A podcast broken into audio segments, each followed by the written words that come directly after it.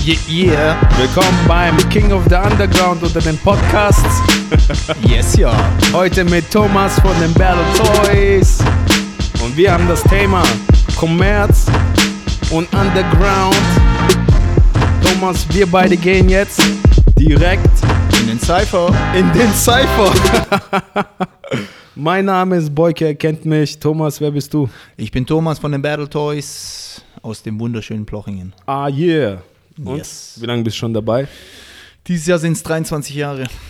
1997. Echt jetzt? Yes. Alter, du tanzt nur drei Jahre länger als ich. Siehst du mal. Alter, was?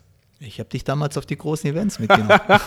Ja, das stimmt, das stimmt. Der Thomas hat mich immer gut gefördert. So. ja, ist richtig. Ähm, also Battle Toys, seit 96 gibt's euch. 97. 97. 97. 96 haben die ersten von uns angefangen, äh, ich sag jetzt mal so aktiv zu trainieren, aber noch nicht wirklich mit Plan etc. 97 haben wir uns dann gefunden und dann haben wir auch wirklich angefangen dann zu trainieren. Und bist zufrieden? Ich habe mehr erreicht, wie ich erreichen wollte. Alles cool. Was wolltest du erreichen?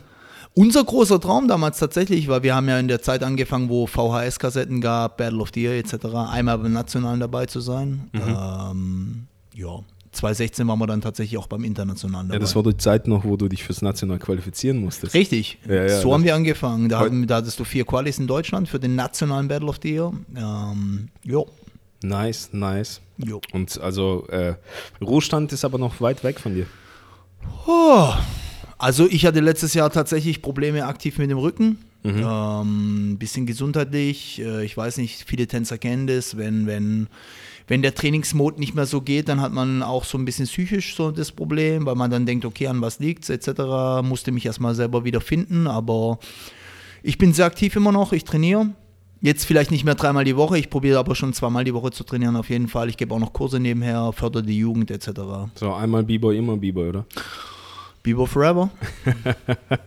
Ja, also wir haben das Thema heute Kommerz und Underground. Ich habe dich extra ausgesucht für dieses Thema. Mich, okay. Ja, weil ähm, es gibt so, ich weiß nicht, es gibt so Schwarzmalerei im Prinzip, die Leute trennen ziemlich arg und sagen, Kommerz schlecht, Underground gut und dies, das. Und ich wollte es heute einfach mal so ein bisschen bequatschen und vielleicht was klarstellen. So. Okay, probieren wir. Also ich war immer so ein ziemlich starker Verfechter des Undergrounds. Immer, Ich ich, habe immer Hardcore-Untergrund gefühlt und so. Und ich habe vom Fausan, vom Buddy und von dir habe ich gelernt, dass Kommerz nicht unbedingt schlecht ist. Ich, hab, ich weiß gar nicht, woher ich das gelernt habe, ganz ehrlich, meine Meinung so. Ähm, wenn wir jetzt zurückgucken, Breaken als Hype, okay, wie das Ganze entstanden ist, dann muss man ja klar sagen, es kam aus dem kommerziellen Hype.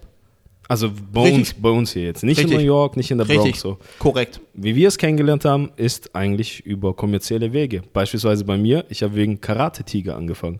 Kennst du den Film noch? Nein, Karate Tiger kenne ich, aber wo geht's da Breakdance? Mit dem AJ. Ah, Einmal in, dem okay. Training, in dem Trainingsraum, wo es ihn dann gegen den, äh, gegen den Schrank haut und dann bei so Okay. einer Party. Da Okay, wurde er cool. gedoubelt von dem Tänzer. Cool. Da habe ich das allererste Mal Breaking gesehen. Und da habe ich das gleich im Wohnzimmer ausprobiert. Und meine Schwester hat einen Kumpel, der hat schon getanzt. Und dann hat sie mich dorthin gebracht und dies, das. Cool. Und. Aber die Idee, dass ich äh, breaken möchte, kam durch den Film. Also, nachdem ich Bloodspot gesehen hatte, wollte ich auch Kampfsport machen, aber das habe ich dann lieber gelassen. Ja, und wie war es bei dir? Ähm, tatsächlich haben wir 19, also es gab ja so eine große Welle 1997, die nach Deutschland geschwappt ist. Da gab es dann ähm, das Seed Rumors, wo man Storm gesehen hat. Dann gab es ähm, so, ein- so ein Jason Nevins versus Run DMC mit Cujo damals im Video Alter. drin. Ähm, das, war, das waren eigentlich so die Videos, die geprägt haben. Dann gab es die Southside Rockers, die noch dann rauskamen. Dann gab es Music Instructor. Und das waren dann schon die Zeiten, wo wir dann auch wirklich aktiv angefangen zu tanzen. Äh, da, äh, sorry. Ähm, da haben wir dann wirklich auch äh, aktiv dann angefangen zu tanzen.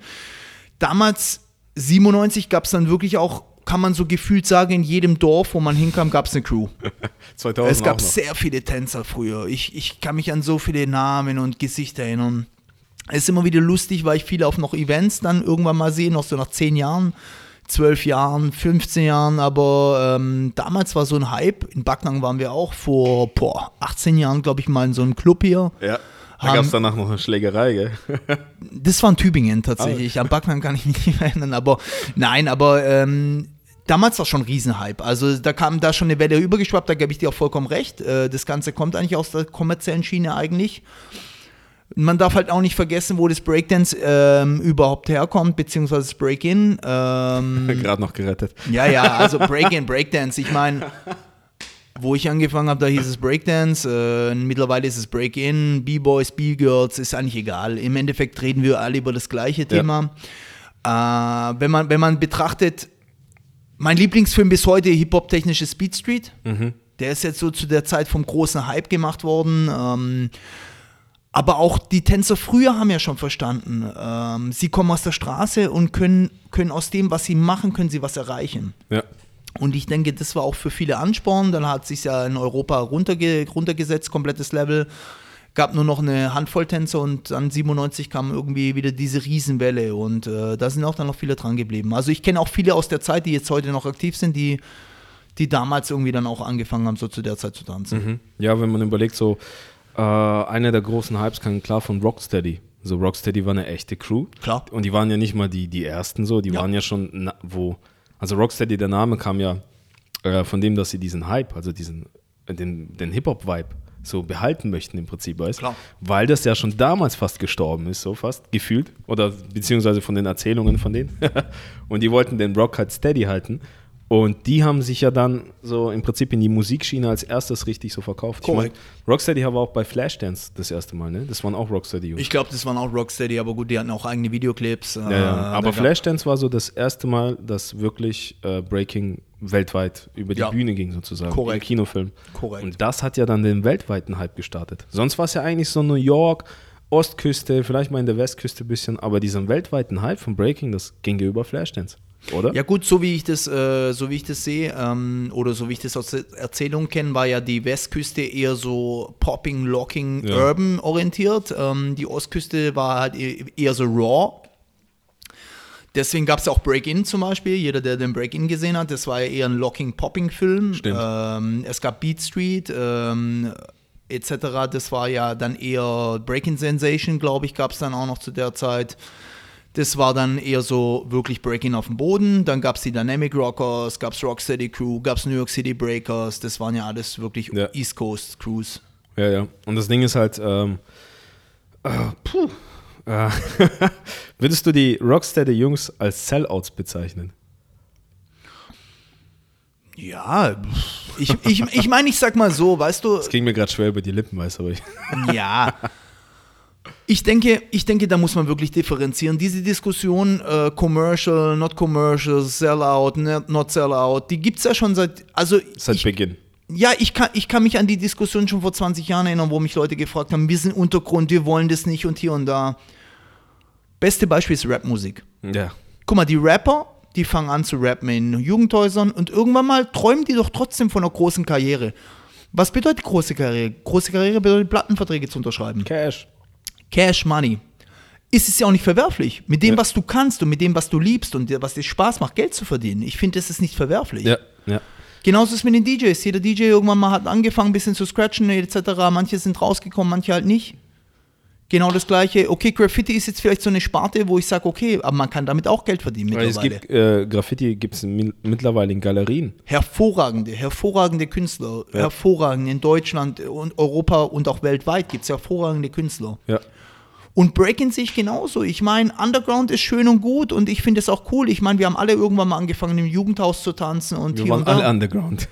Wir sind immer noch Underground. Also ich bezeichne mich nicht als Commercial oder nicht Commercial. Ich meine, alle Leute, die irgendwo sich in einem Jugendzentrum oder in einem, äh, in einem Haus treffen, ohne großes Publikum, die sind ja im Endeffekt auch Underground. Bloß was die halt am Wochenende machen, wenn die dafür Geld bekommen. Warum nicht? ja, ja. Ich denke so, bei mir war damals immer, äh, klar, jeder hat diese Auftritte für einen Fuffi, weiß ich meine, oder so, diese Anfragen für, ja, ihr kriegt Essen und Trinken, sonst Auftritte. Wir haben unsere ersten Auftritte für eine Currywurst und eine Cola getanzt. Ja? 98 auf der Landesgartenschau in Plochingen. Das waren so unsere wirklichen Anfänge. Ja, und ähm, für mich war Auftritte so im Prinzip, war halt ein schnelles Geldverdienen so. Ja. Aber für mich nie so das echte Breaken. Weißt du, ich meine, das echte Breaken war dieses Richtig. Raw Battle so für mich. Richtig. Und dann habe ich natürlich, klar, Jahre vergehen, dies, das, weißt du, kommst auch in finanzielle Notlagen etc. Und dann habe ich halt einfach mal ein paar Jobs angenommen zu höheren Preisen. Gro Großbezahlte, weißt du, ein Auto, ein neues Auto wird reingefahren, du ziehst ein paar Twist für, Ja. für 2000 oder so, drei Minuten auf der Bühne für 1,7 so. Nicht so viel hast du bekommen. Ja, ja. ich bin teuer, ich bin teuer, deswegen mache ich nicht so viele Auftritte. Äh, und da habe ich halt so richtig den kommerziellen Gedanken im Prinzip richtig ausgelebt, sodass, äh, wenn jemand mich angefragt hat und ich musste dann so wochenlang dafür trainieren, habe ich mir mein Training zahlen lassen. So. Ich habe gesagt, hey, Breaken mache ich für mich, für die Richtig. Battles. Wenn ihr mich bezahlen wollt, müsst ihr alles bezahlen, nicht nur den Auftritt. Und das machen natürlich nicht viele, aber die, die es machen, die zahlen dann ziemlich gut. Und äh, in dem Sinn bin ich ja noch kommerzieller als der Rest, weißt du mal, weil ich stehe nicht für, einen- für einen Fuffi auf der Bühne mehr so, sondern nur für große Jobs. Also ich sag mal so, ich unterscheide da wirklich. Ich meine, wir haben ja auch seit 2013 eine GBR. Ähm, wir haben also so eine kleine Firma sozusagen. Kannst auch halt gerne uns- sagen, wie sie heißt. Das ist die Breakdance-Gruppe GBR tatsächlich. So heißen wir. Äh, sind eingetragen. Ähm, nein, aber, aber ähm, es, es, geht einfach, es geht einfach darum. Es kommt immer auf den. Für mich, ich unterscheide da immer, weil ich auch diese. Ich kriege enorm viele Anfragen manchmal. Es gibt teilweise Zeiten, da gibt es gar keine Anfragen. Es gibt teilweise, da kommt viel rein. Ja. Wir haben jetzt zum Beispiel letzten Sonntag einen Show-Auftritt äh, ehrenamtlich für krebskranke Kinder gemacht. Mhm, Mache ich auch. Ich mache das nice. umsonst. Ich mache das, weil, weil mir das was gibt. Ja. Ich gebe Menschen im Endeffekt, denen es nicht so gut geht, was wieder. Natürlich, wenn ich einen kommerziellen Auftritt angeboten bekomme, dann muss es schon bezahlt werden. Ja. Aber ich unterscheide da auch im Endeffekt vom Tanz her selber. Weil bei einer Show wirst du nie das abrufen, was du im Training machst. Ja. Beim Training bist du frei. Du kannst probieren und selbst ich mit meinen äh, 38 probiere noch neue Sachen zu ziehen im Training, um mich weiterzuentwickeln. Aber natürlich, wenn ich beim Auftritt äh, stehe und in der Show stehe, dann werde ich nie das machen, was ich im Training mache, weil ich einfach mein sicheres Zeug machen will und weil ich einfach weiß, okay, das kommt beim Publikum an, das kommt nicht ja, an. das ist so wie mit Handtops. Ich mache Handtops nie im Bells, nie im Training, bei Auftritt immer. Immer Ja, das, ist, das ist einfach so und ähm, ich finde es aber auch nicht schlimm. Ich meine, ganz ehrlich, du hast es erklärt, ähm, du wirst dafür bezahlt, für das, was du machst. Warum nicht? ja. Why not? Ich denke halt so, die Grenze zwischen, äh, sag ich mal, kommerziellen, gesunden kommerziellen Breakern so und Sellouts ist einfach, dass wir uns nicht unbedingt verstellen dafür. Weißt du, mein, wenn jemand mich bezahlt, dann bezahlt er mich und wie ich auf der Bühne bin, Richtig. klar, wenn er sagt, hey, wenn wir nicht zusammen eine Show basteln mit so Produzenten, Showproduzenten, dies, das, völlig okay. Also ich gehe da drauf ein, aber wenn ihr mir von mir verlangt dann irgendwelche Sachen, wo ich nicht bereit dazu bin, äh, wenn ich die machen würde, weißt du, ich meine so, einfach diese moralische Grenze überschreite und sage, ich tanze, weiß ich nicht, in den Tanga und dies, das und so, ab dem Moment würde ich sagen, wäre ich ein Sellout. Was ich meine? Das ist richtig, aber ich meine, man muss auch immer, und das hast du gerade schon richtig angesprochen, man muss immer unterscheiden, für, auf was du dich einlässt. Wenn jetzt einer kommt und sagt zum Beispiel, äh, Boyka, ich will mit dir einen Hollywood-Film machen, da geht es um eine Liebesgeschichte, da geht es einfach darum, keine Ahnung, da kommt halt so eine Szene, aber du liest ja auch ein Drehbuch. So, Ja. aber wenn ich sage, Boyka, ich will dich für eine Show haben, ich will dich auf der Bühne haben als Tänzer, dann erwarte ich auch, dass du tanzen tust und mehr nicht. Ja, ich meine, zwar tanzen, wie ich tanze. genau, korrekt. Vielleicht so, okay, wir Korrekt. brauchen einen Power Mover, dann machst du einen Power Move Part. Korrekt. So. Ich werde nicht für Footwork gebucht. So. Nein, es, es ist ja auch korrekt, aber ich meine, äh, Sellout ist ja immer so ein großes Wort und ähm, wie gesagt, ich finde es nicht verwerflich für das, was man kann und für das, was man liebt, auch dafür Geld zu bekommen. Ja, also ich würde jetzt, äh, klar, wenn man Rocksteady so nimmt, würde ich die nicht als Sellouts bezeichnen. Und äh, die haben halt ein Mädchen dazu gekriegt, so einen Manager, dann wollten sie so eine Sängerin, ein Mädchen, denen haben sie halt ein bisschen ein paar Schritte gezeigt. Aber die haben im Prinzip auch trotzdem ihre Signature-Moves gezeigt, etc. Der äh, Mr. Freeze war es, glaubt, der in dem Interview gesagt hat, der, die hatten keinen Bock auf Flashdance. Mit der Begründung, dann würden die alle ihre Moves klauen. Auch gut. Und dann haben die äh, gesagt, aber sobald wir den Scheck gesehen haben, haben wir gesagt, sofort, wir machen das. So. Und das ist halt die Frage, weißt du. Ähm, Weißt du, es ist auch schwierig. Ich meine, wir reden hier von Deutschland. In Deutschland ist es in der Regel so. Man hat ein Sozialsystem, man hat ein, im Endeffekt ein Netzwerk dahinter. Die meisten von uns haben mittlerweile alle Jobs. ja. Wir kennen selber Leute, die haben studiert, die haben wirklich auch Doktortitel teilweise dahinter, etc. etc. Ähm, zu der Zeit, wo dieser Hype kam, die kam aus einer ganz anderen Zeit, die kam aus einer ganz anderen Leben, aus anderen Lebensbedingungen. Die sind in der Ja. Bronx groß geworden. Die sind in ärmlichen. Verhältnissen, ja, die sind in ärmlichen Verhältnissen groß geworden. Ist so wie ein, so wie ein Fußballer, ein 18-Jähriger aus Brasilien, wenn du dem dicken Scheck, klar. Der macht das. Äh, Aber es ist auch okay so. Ich Ja. meine, ganz ehrlich, das ist deine Chance. Ja, das Ding ist, äh, was würde man sich denn wünschen? So, hey, bleib, bleib raw, bleib underground, bleib dort und äh, wird dann im nächsten Jahr erschossen oder sowas. Weißt du, ich meine so? Oder? Richtig. Hey, komm, verkauf dich, oh, hol Ding und äh, mach Geld und zieh deine Familie aus diesem Ghetto raus und dies, das. Du kannst ja trotzdem dann so raw bleiben. Weißt du, meine, die meisten Leute denken halt, sobald du Geld verdienst, bist du nicht mehr real. Weißt du, ich meine so? Aber was ist daran real, wenn ich, ähm, wenn ich im Ghetto bleibe? Weißt du, ich meine so? Und zwar gezwungen, wenn du das nicht willst in Amerika. Richtig, wenn du es nicht willst. Ja, wenn man so guckt, die, also in Deutschland gibt es solche Verhältnisse nicht wie dort. Nein. Und wenn du so guckst, wie South Bronx da aussah, Alter, das sah ja übel aus, als wo ich herkomme aus Russland. weißt du, ich meine? Und meine Eltern sind aus einem anderen Land hierher geflohen, um Verhältnissen zu entkommen. Und ähm, es gibt ja verschiedene Mittel, aus solchen Verhältnissen rauszukommen. Und ich finde es nicht verwerflich, wenn jemand durchs Tanzen aus diesen Verhältnissen raus schafft, so mittanzen. Dann, Richtig. dann finde ich das sogar umso besser. Weißt du, ich meine? Ich werde vielleicht nicht das gut finden, was er macht. Weißt du, ich mag auch nicht die meisten Rapper. So, äh, aber ich finde trotzdem das gut, dass er es dann so gemacht hat. Ähm, MC Hammer, bester Beispiel. Als der rausgekommen ist, waren so viele in Oakland, wo der herkommt, waren so hart gegen ihn. So, aber er hat so viel der Community zurückgegeben, dass die gesagt haben, hey, der Typ ist eigentlich real. Weißt du, ich meine, so den Rap fanden nicht viele gut, also die Rapper. Aber was er danach gemacht hat mit dem Geld und dies, das, dann, dann war das wieder okay. Weißt du, ich meine? Aber was ist gut, was ist schlecht? Das Ja. ist subjektiv. Ja. Wenn es eine Milliarde Menschen kaufen, dann hat es einer Milliarde Menschen gefallen. das ist immer so subjektiv. Ich klar, jeder hat einen eigenen Geschmack. Der eine steht auf den, der andere steht auf den, der eine steht auf Klassik, der andere steht auf Rap. Aber was, was ist gut, was ist schlecht? Ich sehe das immer so halt. Ähm, das hast du richtig erkannt. Das waren andere Zeiten. Das war echt, sage ich jetzt mal in Anführungsstrichen, abgefuckt, da wo die alle herkamen.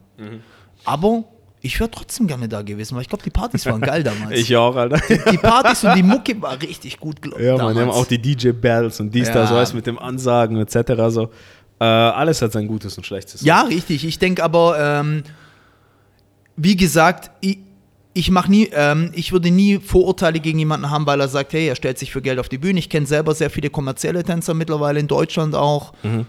Die respektiere ich. Ich res Gut, ich sehe die jetzt auch nicht auf einem High Level, Breaking-technisch, aber ich sehe die auf dem Level, dass sie mit den Möglichkeiten, wo sie hatten, das Beste draus gemacht haben. Ja, ja wo, ich wirklich dann auch so noch immer kulturell die Grenze ziehe, sind, wenn Leute mit Bytes Geld verdienen.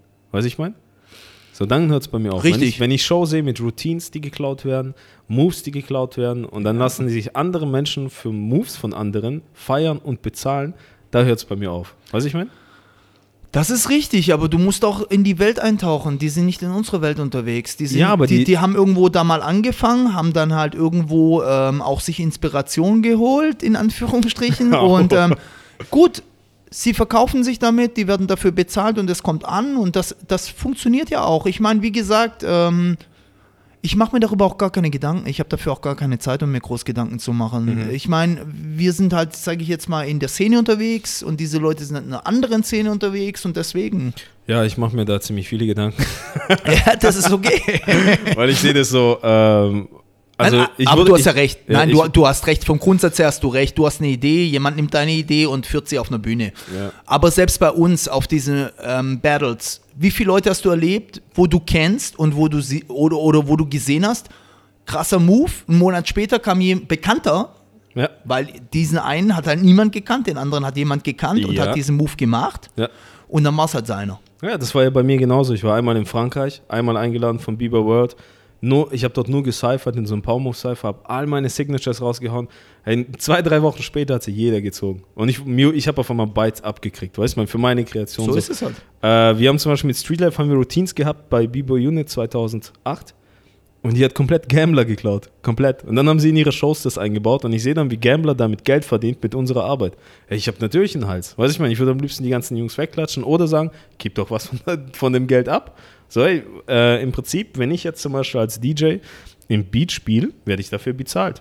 Richtig. Und mein Ziel sollte ja dann sein, ey, den Künstler auch da mit äh, teilhaben zu lassen. Weißt du, ich meine? Ist richtig. Und ich finde, es macht keinen Unterschied, ob ich jetzt als Producer einen Beat baue oder als Tänzer einen Move kreiere oder eine Routine. Mm, Ist schon unterschiedlich, weil du wahrscheinlich als, als Producer hast du ein Copyright drauf. Aber warum nicht als Tänzer? Ja, gut, aber na, ich glaube, das geht jetzt ein bisschen zu weit hier, die Diskussion jetzt. Ja, aber warum, weißt du, ich meine, man, man muss ja auch mal drüber reden, was ist, also ich meine, klar in der Szene, es gibt Basic Moves, dies, das und Richtig. so, aber wenn ich zum Beispiel eine Show habe wo ich, weiß es ich, äh, 20 Runden Nighty ziehe. Weißt du, ich meine? Das ist ein Basic so. Richtig. Aber wenn ich mein, mein Signature, ich werde für meine Signatures gebucht, okay? Ja. Und auf einmal macht jemand meine Signatures auch. Und er wird auch gebucht, weil er die Hälfte verlangt wie ich. Richtig. Und dann kickt er mich aus dem Markt. Das ist nicht okay, aber im Endeffekt hat er es halt geschafft, seine Signatures zu verkaufen. Dann. Aber er hat auch drei, vier, fünf Fäuste verdient. du weißt, was ich meine. wir, wir reden über Peace, Love and Unity. Ja. Also, ja, stimmt. Habe ich vergessen. Aber äh, da, da ziehe ich halt die Grenze, weißt du, wo ich Leute dann auch auscall. Klar, Ja, aber das ist okay. Ich meine, äh, jeder, jeder hat so seine eigene Wahrnehmung zum Ja. Tanz und das finde ich auch gut so. Es gibt Leute, die halt, sage ich jetzt mal, äh, eher raw denken. Es gibt Leute, die jetzt commercial denken. Ich bin da sehr neutral, was das Thema anbetrifft, aber ich respektiere auch deine Meinung. Also defini definitiv, du hast auch recht. Wenn du ein Signature entwickelst und wenn du da Arbeit reinsteckst, weil das, was wir machen, teilweise, wir haben viel Blut, Schweiß äh, und Zeit auch reingesteckt, Ja, dann soll ja. das auch respektiert werden. Genau. Und ähm, ein gutes Beispiel war bei dieser Tanzshow Pro7, boah, fuck, ich habe vergessen, wie die heißt. Got to dance. Ah, eine von denen dort, äh, da gab es diese, oh, wie hießen die? DDC, glaube ich. War das bei denen? Oder? Auf jeden Fall Pro7 Show, ich glaube, das war DDC. Wenn nicht, dann tut es mir irgendwie leid. ja, ich glaube, ich, ich bin mir sogar ziemlich sicher, das war DDC. Die haben von Face T mega viele Routines benutzt. Und das ging gar nicht. Weißt du, ich meine, im Fernsehen und dann geht es da um Geld und dies, das und die benutzen halt äh, französische Routines, weißt die das deutsche Publikum natürlich zum ersten Mal sieht. So, äh, dafür müssen die halt gerade stehen im Prinzip und auch Hate abkriegen, weißt du? Ja, aber ich glaube, ich glaube mittlerweile, mittlerweile, die Szene steht da mittlerweile auch drüber. Die gucken sich das, wir gucken uns das alle an und, und dann geht unsere Welt, dreht sich halt weiter. Ja, aber weißt du, dann gibt auch den äh, Festi-Leuten oder Vagabonds, keine Ahnung, ich glaube Festi, gibt denen doch einfach auch ein bisschen Cash ab. Gib denen fürs Copyright Cash. Ob, obwohl, weißt du, ist schwer jetzt, haben die das, haben die das selber gemacht, die Festi-Leute? Das weiß ich nicht. Zum Beispiel die Vagabonds benutzen auch Routine mit diesem Backspin auf dem Rücken von Sechs und so. Sechs haben vor denen gemacht. Und Vagabonds ist jetzt für die Routine berühmt, weißt du, ich mein? Okay. Deswegen haben die schon mal gezeigt, okay, äh, die biten auch ordentlich, weißt Aber im Endeffekt, ja, die auf den Punkt zu kommen, so dürfen Biter Geld verdienen. Beide dürfen sehr wohl Geld verdienen, wenn sie jemand dafür bezahlt. Alle. Ich meine, am Ende geht es nur darum, findest du jemanden, der dich dafür bezahlt oder nicht? Das Ja. ist die Frage. Ja, aber wie viel gibst du dann der, den Originalen zurück? Ja, das ist dann auch eine andere Geschichte, aber natürlich im Endeffekt, äh, jeder arbeitet ja auch für sich selber teilweise. Ähm, wir, wir, wir haben keine Regularien, wir haben, wir, haben, wir haben keine übergeordneten Gremien, die jetzt irgendwas äh, entscheiden, was ist geklaut, was ist nicht geklaut, was muss man abgeben, was muss man nicht abgeben. Wir reden ja hier. Man muss immer unterscheiden, über welche Szene du redest. Wenn du sagst Musikindustrie, dann ist es klar geregelt. Da ist klar geregelt. Aber selbst da zum Beispiel gibt es unendlich viele Bytes. Der Pharrell Pharrell Williams, der wurde ja mehrfach angezeigt, weil der nonstop Lieder klaut. Gut, aber wird angezeigt. Ja, und, und- wenn, und, und wenn das jemand dann wirklich vor Gericht auch beweisen kann, Ja, wurde und dann bekommt der Ursprungskünstler das Cash. Ja, dann geht's um Cash. Aber, Ja. aber über, über welche Summe reden wir da und über welche 20, Summe. 40 Millionen und so. Gut, aber über welche Summe reden wir beim Tanzen? Das Ja, ist halt jetzt, it, ja, das ne? ist jetzt halt die Frage. Und Ja, deswegen, ich denke, das ist so eine Diskussion, die kann man natürlich definitiv führen, aber ja, Ja, ob, ob die jetzt irgendwo hinführt, das ist halt die nächste Frage, Ja. weil ich verstehe deinen Ansatz und ich verstehe auch wirklich, ähm, um was es geht. Ich habe auch gehört, dass DJs Mixtapes komplett äh, ge gecuttet haben und ge geklaut haben. Aber das sind halt alles so Diskussionen, die gehören halt auch dazu und die wird es aber auch immer geben und die wird auch nie jemand abstellen können. Ja, ich, denk, ich denke, also ich wollte damit eigentlich erreichen, dass auch mal die Diskussion angestoßen wird, weil ich glaube, viele Leute machen sich gar keine Gedanken darüber. Ich glaube, einen großen Teil der Szene war das noch nie bewusst, weiß man, dass solche Sachen auch passieren. Deswegen wollte ich es mal erwähnen. Definitiv, aber am Ende geht es ja darum, äh, willst du mit dem, was du machst, Geld verdienen? Ja, nein. Ja, mit dem, was Ähm, du machst, nicht Richtig, mit dem, was andere richtig, machen. Ja, das ist eine, ja, ich sehe das so, ja. Wir, wir waren auch mal der Meinung, wir haben, wir haben versucht, wirklich ähm, unser Zeug durchzuziehen. Ja. Also wirklich auch authentisch und original zu bleiben. Gut, aber ich kann, ich, wie gesagt, ich kann nicht über andere entscheiden. Ich weiß nicht, Ja, wie ja. die arbeiten, ich weiß nicht, wie die ihre Shows konzipieren, etc. etc. Ja, ich nehme dann gerne die Position an, die Leute auskaut. Ja, ist auch okay. ähm, dann äh, direkt gegenüber so Underground. Okay. Wie würdest du Underground definieren? Ist ein, gro- ist ein sehr großes Wort, meiner Meinung nach. Ich probiere ja auch Szene-Events zu machen, wo wirklich auch no, no Profit ist und hier und da. Und The Session als Beispiel. zum Beispiel, das ist eine Jugendveranstaltung, die ich vor zehn Jahren ins Leben gerufen habe, wo wir 1 Euro Eintritt nehmen, wo wir wirklich nur für die Jugend nehmen, wo, wo auch hervorragendes Feedback hat von der Szene. Eine hervorragende Plattform, denke ich, habe ich für die Jugend auch geschaffen. Ich gucke immer, dass ich sieben internationale Judges teilweise einlade. Dieses Jahr war jemand aus Spanien, aus der Schweiz da, ähm, aus dem Osten, aus Berlin etc um wirklich auch dieser Jugend dieses, äh, diese Plattform zu geben, dass es, klar, es gibt Riesen-Events, Ja. finde ich geil, aber es gibt auch kleine Events, finde ich genauso geil. Ja. Ich, ich zum Beispiel unterstütze auch äh, ein Event seit, ähm, seit jetzt gefühlt drei, vier Jahren in Tübingen, nennt sich zum Beispiel Golden Sneaker. Mhm. Ja, erzähl mal was. Keine Judges, das Publikum kriegt zwei Kärtchen, die judgen. Ähm, wir haben einen DJ, wir haben einen Moderator und wir haben Raw Battles. So, und, äh, und da geht's halt, der Gewinner kriegt halt einen goldenen Schuh, da geht's, ähm, das ist für mich halt wirklich so, so Raw, Underground, würde ich jetzt mal so sagen. Weil es hat auch mehr so diesen Trainingscharakter. Aber ich komme halt auch aus den Zeiten, wo ich angefangen habe, da gab es Jams. Jams gibt es mittlerweile fast gar nicht mehr. Also Ja, ist, leider. ist, ist leider so ein bisschen ausgestorben. Wenn ich früher auf eine Jam gelaufen bin, dann waren da wirklich gefühlt 500 Leute. Da gab es keine Battles, da gab es Call-Out-Battles, klar, in den Cyphern. Aber da haben die Leute nur gecyphert. Das war einfach so, so einfach so diese, diese, diese, diese Kultur, wo man gelebt hat. Ja. Aber dann, dann ging es halt irgendwann mal los. MCs passen nicht mit Tänzern zusammen und solche, und solche Diskussionen gab es dann auch. Und ähm, Underground ist ein Riesenwort. Ich weiß nicht. Es gibt Rapper, die rappen für sich zu Hause. Die, die, die kann man jetzt vielleicht als Underground nehmen. Wann ist man Underground, wann ist man nicht Underground? Das ist halt immer die Frage. Das ist so eine Defi Definitionsgeschichte für jemanden selber. Ja, also ich würde da ein Ding mit reinbringen, ist äh, Underground ist es, wenn dir scheißegal, wie viel Publikum da ist. Weißt du, ich meine? Das ist auch richtig, aber Also- das ist auch eine Einstellungssache. Es gibt ja, ähm, guck mal, es gab früher Leute, die angefangen haben zu tanzen, um Mädels zu beeindrucken. Gab's. Viele, es gibt immer noch, die gibt es immer noch. Auch die Mädels fangen an zu breaken, um Jungs ja, aber, kennenzulernen. aber die gab's und ähm, die, der Gedanke dahinter war ja, das war auf jeden Fall kein Underground, weil die haben nicht diese Kultur verstanden, weißt du? Ähm, Kult ah, ja, ja, jetzt weiß ich, was du. Also im, im Endeffekt, ich habe damals angefangen, weil ich Bock drauf hatte, weil ich mit meinen Jungs tanzen wollte. Ich habe mich aber auch selber mit der Hip-Hop-Kultur beschäftigt, was auch für mich wichtig ist. Mhm. Ja, ja. Weil äh, da, wo Hip-Hop herkommt, das ist Underground gewesen. Das war ja nicht auf den großen Bühnen von Anfang an. Und, ähm, aber ja, Underground ist halt immer ja relativ. Also keine Ahnung, wie man Underground definieren kann. Ja, bei, bei mir war es so, ähm, also man kennt dich klar als Breaker, als Veranstalter, auch als Host und so. Ähm, und klar, ihr habt auch viele Auftritte gemacht und etc., aber du hast auch für mich die, meine Lieblingsplattform überhaupt gemacht, das war King of the Underground. So, ich habe mich immer als Underground gefühlt, in dem Sinn, dass ich nie Trailers von mir hochgeladen habe, weißt das war noch vor äh, Instagram, dies, das, Ja. Bieber Word, so. Quick.de. Und ich wollte nie was raushauen, weil ich immer gedacht habe, ey, ich trainiere mein Zeug und ich will es live zum ersten Mal Ja. bringen. Weißt du, ich meine, ich wollte immer, ich wollte nie, dass Leute wissen, was ich drauf habe. Also erst im Cypher beweisen. Weißt du, ich meine, das war immer mein Ziel so.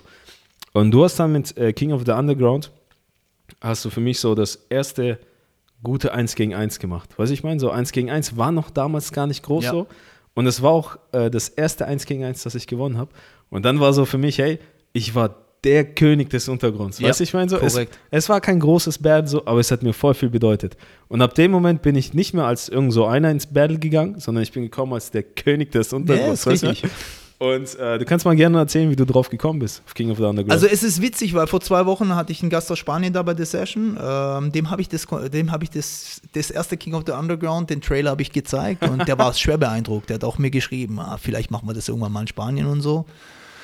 Äh, es ist einfach so, die Intention war einfach da, dahingehend. Ich wollte ein Battle generieren, ohne Werbung, ohne Publikum, nur eingeladene Menschen, ähm, nur, nur ein Netzwerk, sage ich jetzt mal, wirklich. Also, ähm, du hast eine SMS bekommen, so wie früher, so äh, die versteckte Nachricht bei Mission Impossible und dann ging es halt los.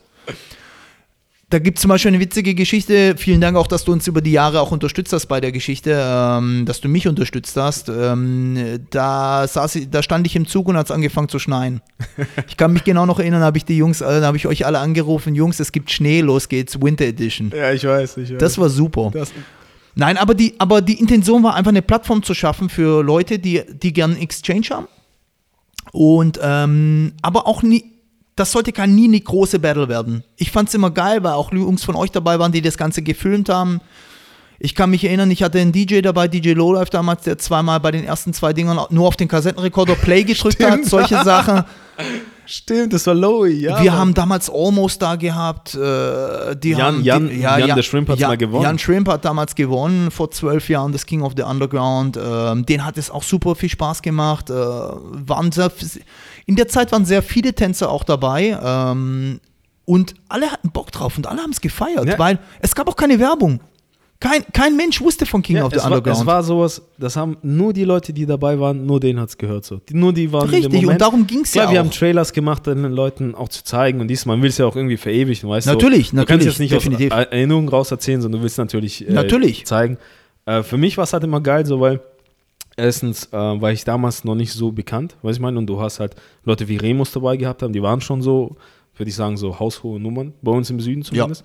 Und dann hast du auch mich eingeladen, weißt du, ich meine? Und das war für mich damals voll die Ehre, so, weil da waren halt krasse Leute dabei, etc. Und ich war, ich weiß nicht, wie alt, 17, 18, 19? Das, ist- das ist schon einige Jahre. Ja, her. ja. Und für mich war es so, ähm, es war halt cool, weil du sitzt zu Hause, auf einmal kriegst du eine SMS von Thomas.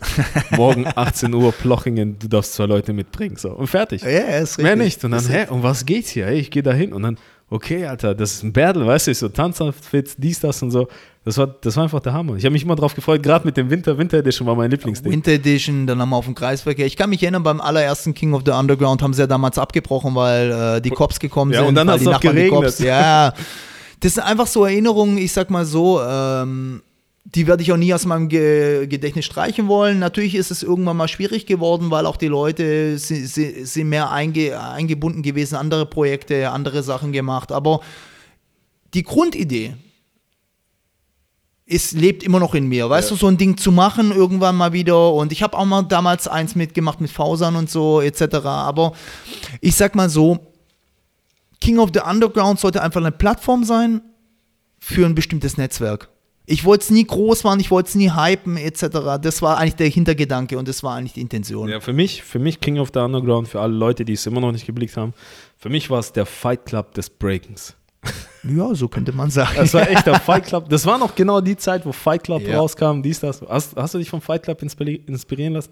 Nee, aber ich mag den Film. Ja, wir hatten hier, wir hatten hier so ein paar Untergrundkämpfe. Da habe ich, sogar Okay. mal- hab ich sogar mal mitgemacht. Okay. Aber King of the Underground war für mich der Fight Club. Ja, überhaupt. ist nice. Und Aber ist schön, dass es die Leute auch so sehen und ich finde es auch schön, dass ich, äh, dass ich vielleicht auch ein paar Leuten geholfen habe, so eine andere Plattform mal zu sehen, ähm, weil die meisten kennen halt nur diese, diese klassischen Battles. Bei uns ging es halt nie wirklich um auch, du weißt selber, es ging nie um Geld. Ja, ich habe mal einen Döner gekriegt fürs Richtig. Gewinnen. Dann habe ich mal eine Sektflasche, glaube ich. Döner und gekriegt. Cola ist eigentlich so der klassische Preis gewesen früher, ja. Das ist schon okay. Ich habe ja einmal selber ich versucht, das äh, Ding wieder so ein bisschen zu starten mit Street Wars, aber es kam mir selber vor, als wäre es ein billiger Abklatsch. Es war nicht so, es war nicht das Gleiche, weißt du, ich meine? Wenn du keinen Bock auf King of the Under oder keine Zeit hast, dann würde ich es weitermachen.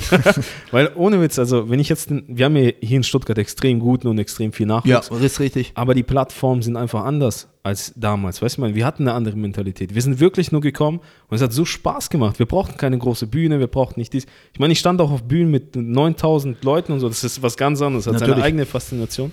Aber wenn ich so überlege, was mit die besten Battles, die ich hatte, war ich King of the Underground. Da ging es halt ab. Da ging es halt.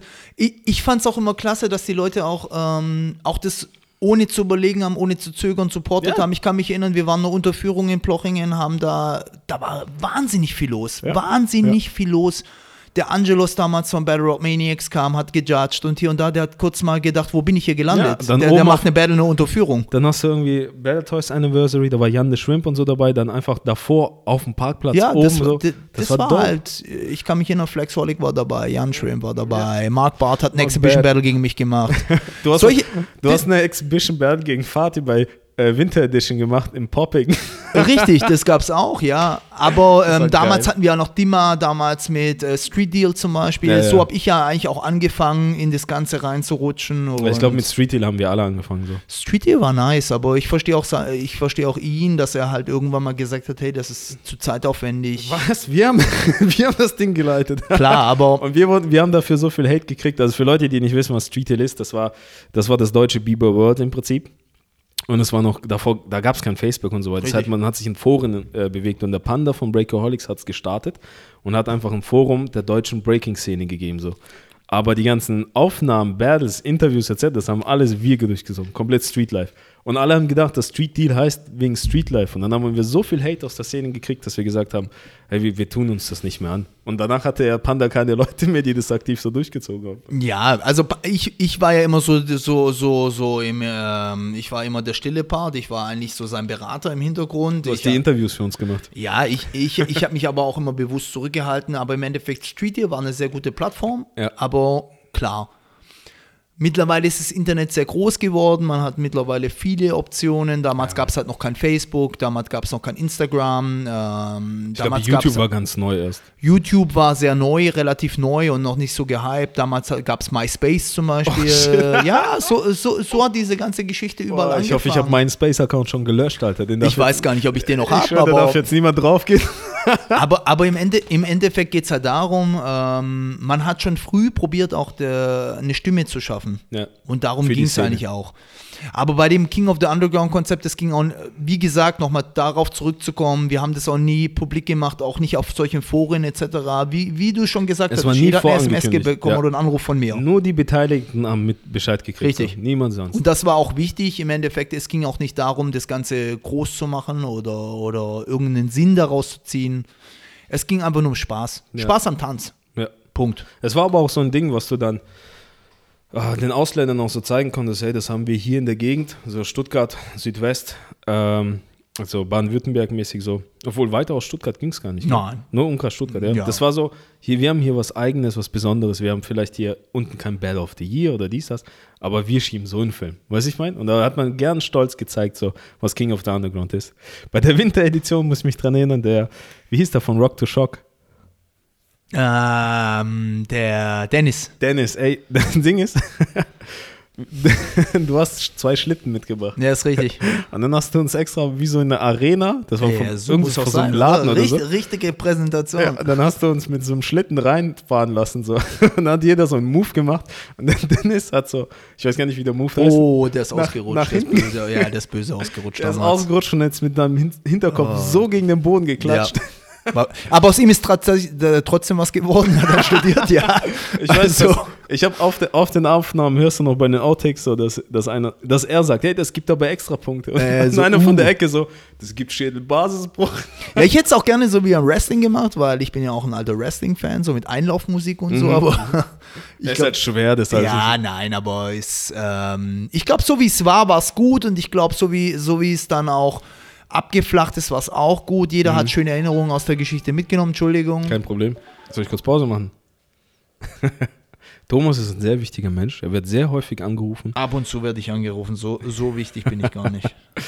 Ähm, ja, bei King of the Underground, was für mich halt einfach, was auch den Untergrund so geprägt hat, allgemein, um das auf Thema Untergrund wiederzukommen, ist, da herrscht so eine bestimmte Mentalität, die kann man schwer erklären. Weißt du, mein? Weil es gibt echt Leute, wie du sagst, die tanzen nur, um Vibe abzuchecken. Die interessiert das Graffiti nicht, dies, das. Es gibt auch Tänzer, die wollen einfach nur Aufmerksamkeit.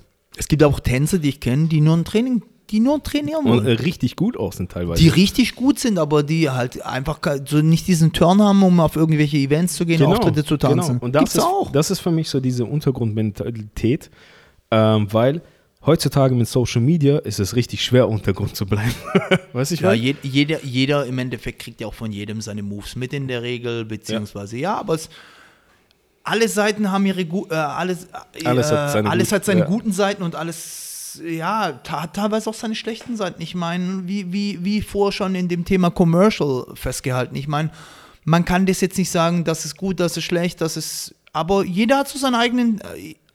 Äh, ähm, wie, wie soll ich das am besten ausdrücken? Jeder hat so seine eigene Intention zu tanzen. Und Mhm. Ja. jeder, jeder, jeder drückt sich so in seiner Form aus, wie er das will. Und das ist das Schöne an unserem Tanz. Ja, ja, Wir sind frei in dem, was wir machen. definitiv.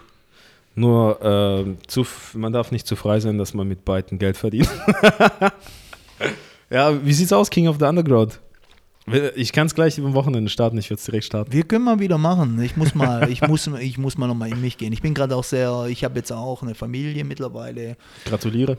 Danke. Ähm, schon ein bisschen länger jetzt, aber. Gratuliere Nein, schon. aber, aber ähm, ja, ich bin, ich bin halt sehr viel unterwegs gerade im Moment, die letzten paar Jahre. Es ist auch für mich schwierig, dann irgendwie. Ähm, Ja, du hast, also, äh, du hast ziemlich gut Fuß gefasst als Host. Auch ja, natürlich. Ja. Also so. Dieses Jahr Haupt- werde ich auch wieder ein bisschen mehr judgen. ah, Ja. Ähm, also aber, die, let die letzten Jahre hast du so häufig gehostet, dass du schon mir auf den Sack gingst. ach komm schon. Ach Im komm positiven Sinn, im positiven Sinn. Weil Das, das Witzige war, du hast, also du, äh, das Ding ist, wenn man dich halt als Host äh, bucht, dann bist du ja schon, du organisierst auch mit und so ein Zeug. Du rettest auch teilweise Events. Also ich war ein paar Mal selber als DJ dabei und dies, das, hab gemerkt, äh, wie du da wirklich das Ding Zeitmanagement etc. durchgehauen hast, was eine Qualität an sich ist und für sich so. Aber wir hatten so einen Moment, da sind wir nach Hannover gefahren zum Pfingstcamp vor zwei Jahren oder so. Und wir haben, glaube ich, gefühlt, warst du jedes Wochenende am Stück Host, wo wir waren. Und dann kommen wir Pfingstcamp an Hannover. Wir Und da stehe ich schon wieder, ja? So acht Stunden, so richtig mit Stau erzählt, wir steigen aus und wir hören nur aus der Halle, Change, Change, Change. Und wir so nicht schon wieder Thomas. Aber wie gesagt, das spricht für dich. Ja, also ich finde es gut. Ich finde es gut, dass ich mit dem, ich meine, ich habe ja angefangen, glaube ich, meine ersten Events zu organisieren, 99 schon, ähm, 2000. Ich habe dann auch schon mit Moderieren angefangen, ähm, teilweise kleinere Sachen. Ich habe aber auch mittlerweile so mit die größten Sachen in Deutschland gemacht. Vielen Dank auch alle, an alle Veranstalter, an Freunde, an mein Netzwerk, die, die mich da auch unterstützen, die mich auch buchen. Ähm, ich versuche immer einen guten Job zu machen, das ist sehr wichtig. Ich versuche immer zuverlässig zu sein, ich versuche immer on point zu sein. Ähm, Du hast auch für uns mal eine Liga gehostet. genau, habe ich auch fünf Termine gehostet, die komplette Liga-Saison durch Ja. einmal. Ähm, was für mich mittlerweile wichtig ist, man muss immer den Charakter von der Veranstaltung auch sehen. Und das Mhm. ist, das sehe ich wichtig. Ähm, es gibt Veranstaltungen, die wollen, die haben eher so jetzt diesen Entertainment-Charakter. Das ist wie ein Kinofilm mittlerweile. Da geht man rein, da will man entertained werden, da geht Mhm. man raus. Das darf auch jetzt keine 10, 12 Stunden dauern, wie früher diese ganzen Events. Das Mhm. wollen die Leute auch nicht mehr. Das merke ich auch auf meinen eigenen Events. Aber natürlich hast du auch Events, wo jetzt auch ähm, eher frei ist, viele Battles sind und eher so diesen Festival-Charakter. Ich feiere beides. Ich mag beides. Weißt du, für mich ist nur wichtig, ich bin Teil der Szene, ich bin Teil vom Game und ähm, ich bin da und ähm, mir ist es auch nicht wichtig, von irgendwelchem Publikum Applaus zu bekommen, weil mein Job ist ein anderer. Mein, mein Job ist wirklich den Tänzern und den Beteiligten, wie den DJs, den Tänzern auch diesen Applaus zu geben und die Energie zu geben. Das ist das Wichtige, weil jeder, der tanzt oder jeder, der auf einer Bühne stand, weiß auch, wie wichtig es ist, diese Energie zu spüren vom Publikum. Das ist mein Job Ja. und den lebe ich halt einfach. Äh, gibt es so verschiedene ähm, so Publikumscharaktere oder so ein Zeug, weißt du, ich Boah, es, es, es gibt teilweise echt sehr schwieriges Publikum. Teilweise echt. Ich bin auf Veranstaltungen gekommen, da waren irgendwie gefühlt 20 Leute und die haben geile Stimmung gemacht. Da hat es Ja. mir auch richtig Spaß gemacht. Aber es gibt natürlich auch anstrengendes Publikum, wo erstmal auch so ein bisschen an sich, aus sich rauskommen muss. Klar, natürlich, die haben nicht so Erfahrung, aber ich versuche dann schon so auch die Leute anzuleiten und zu sagen, okay, hey Leute, ähm, das, was ihr, das, was die Jungs hier bringen, das bringen die nochmal 100% on top, wenn ihr mitmacht.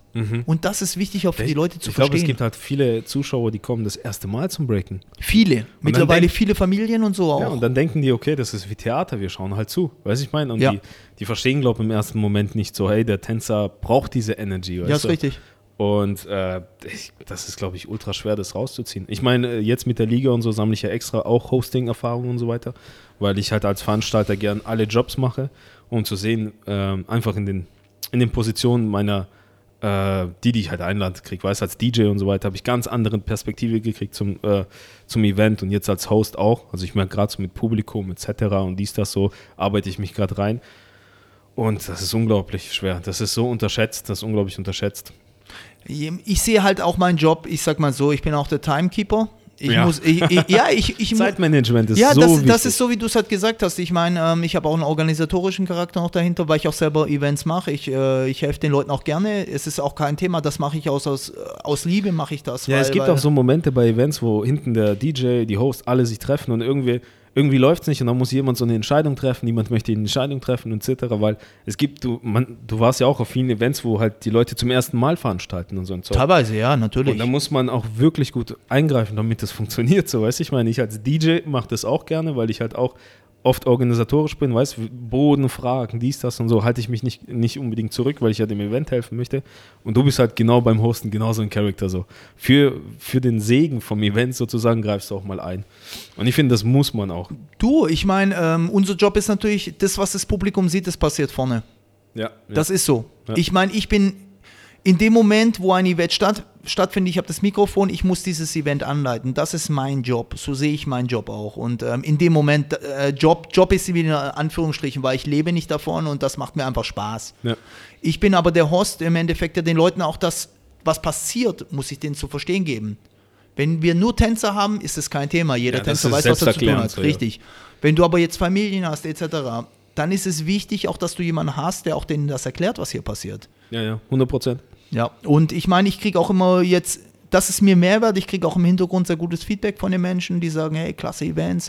Jetzt die Session, ich war so geflasht, es war für mich die beste Edition seit zehn Ja. Jahren. Also wir sind ja nicht gekommen, weil wir bei Fatis Verlobung waren. So. Ja, aber ein paar von deinen Jungs waren trotzdem ja. da. Und ich habe von meinen vielen Jungs, Dank. von meinen Jungs habe ich auch nur Positives gehört. Die haben gesagt, es war der Hammer. Das war richtig Und meine gut. Jungs sind ziemlich kritisch. Das die war richtig mir, weißt gut. Wir hatten 42 Teams da, über 250 Menschen, die da waren. Nur für die Kids und das ist mir Mehrwert. Ja, bis, also du kannst ja kurz Session-Konzept abklären, damit Session die Leute ist, Bescheid wissen. Session ist ein ganz anderes Konzept. Das ist eine klassische 2 gegen 2 Junior Battle. Äh, teilnehmen darf jeder bis einschließlich 16 Jahre. Mhm. Mittlerweile auch mit Ausweiskontrollen, weil wir vor, ja, weil wir vor ein paar Jahren mal schlechte Erfahrungen gemacht haben. Da haben sich einfach Leute reingeschlichen, die. Und als Jünger ausgegeben? ja, die waren dann, Alter. die, das kam dann halt raus, dass sie ein bisschen älter waren, aber okay, das ist eine andere Geschichte. Ähm, Junge, Junge, mittler- Alter. mittlerweile gibt es halt wirklich, ähm, da lege ich auch Wert drauf, weil teilweise auch Vierjährige mittanzen Mhm. und weißt du, das muss ja auch für die Eltern und für die Familien muss ja einen repräsentativen Charakter haben. Da muss man schon drauf achten. Ich denke, Mhm. äh, die, ähm, dieses Konzept muss schon klar sein. Ist eine 2 gegen 2 Battle, Non-Profit, äh, 1 Euro Eintritt. Das Jugendzentrum Ploching, vielen Dank auch an die Jungs, äh, speziell an Dennis, der das Ganze auch jedes Jahr supportet. Ähm, stehen da auch voll dahinter. Wir machen Jugendarbeit. Das, ich sehe das als Jugendarbeit, was wir Ja. machen. Ja. Ich lade jedes Jahr sieben Judges ein, die auch wirklich wegen diesem Event kommen. Die sagen, okay, Thomas, wir supporten dich da, wir kommen gerne und äh, wir helfen, wir wollen das auch. Vielen Dank an alle Judges, die in den letzten zehn Jahren noch da waren. Bitte, ich war auch mal einer. Genau, richtig auch. Rainer, äh, DJ Rainer, unser DJ, der legt da auch jedes Jahr auf. Ähm, Ich habe auch einmal aufgelegt, das war auch ziemlich nice. ja, äh, ich habe auch am Anfang habe ich auch einen zweiten DJ mal dabei gehabt, waren auch DJ Mystery, Obi-Wan, äh, du warst da und noch ein paar andere. Seit drei, vier Jahren halten wir das einfach von der Orga her so, dass der Rainer einfach auflegt, weil das ist auch am schnellsten zu arbeiten. Der macht Ja, auch einen guten auch Job. Resident und du bist Richtig. Resident ist on a Battle Toys, ähm, ist mein Event, sage ich jetzt mal. Ist, ich kenne Rainer seit 30 Jahren, weißt du? Eben. äh, Uiga, äh, Uigstar äh, macht die Flyers, macht das Design. Ähm, genau, und so läuft es Hand in Hand.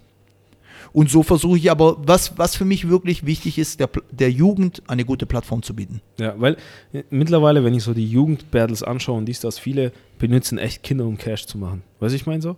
Die nehmen teilweise 15 Euro und mehr. Nee, Quatsch, Alter. Ich glaube, bei, bei Legits war das so, da hat äh, ein Kumpel mit seinem Kind, hat er 40 Euro für sich gezahlt und für seinen Sohn, dass sein Sohn da mitmachen kann.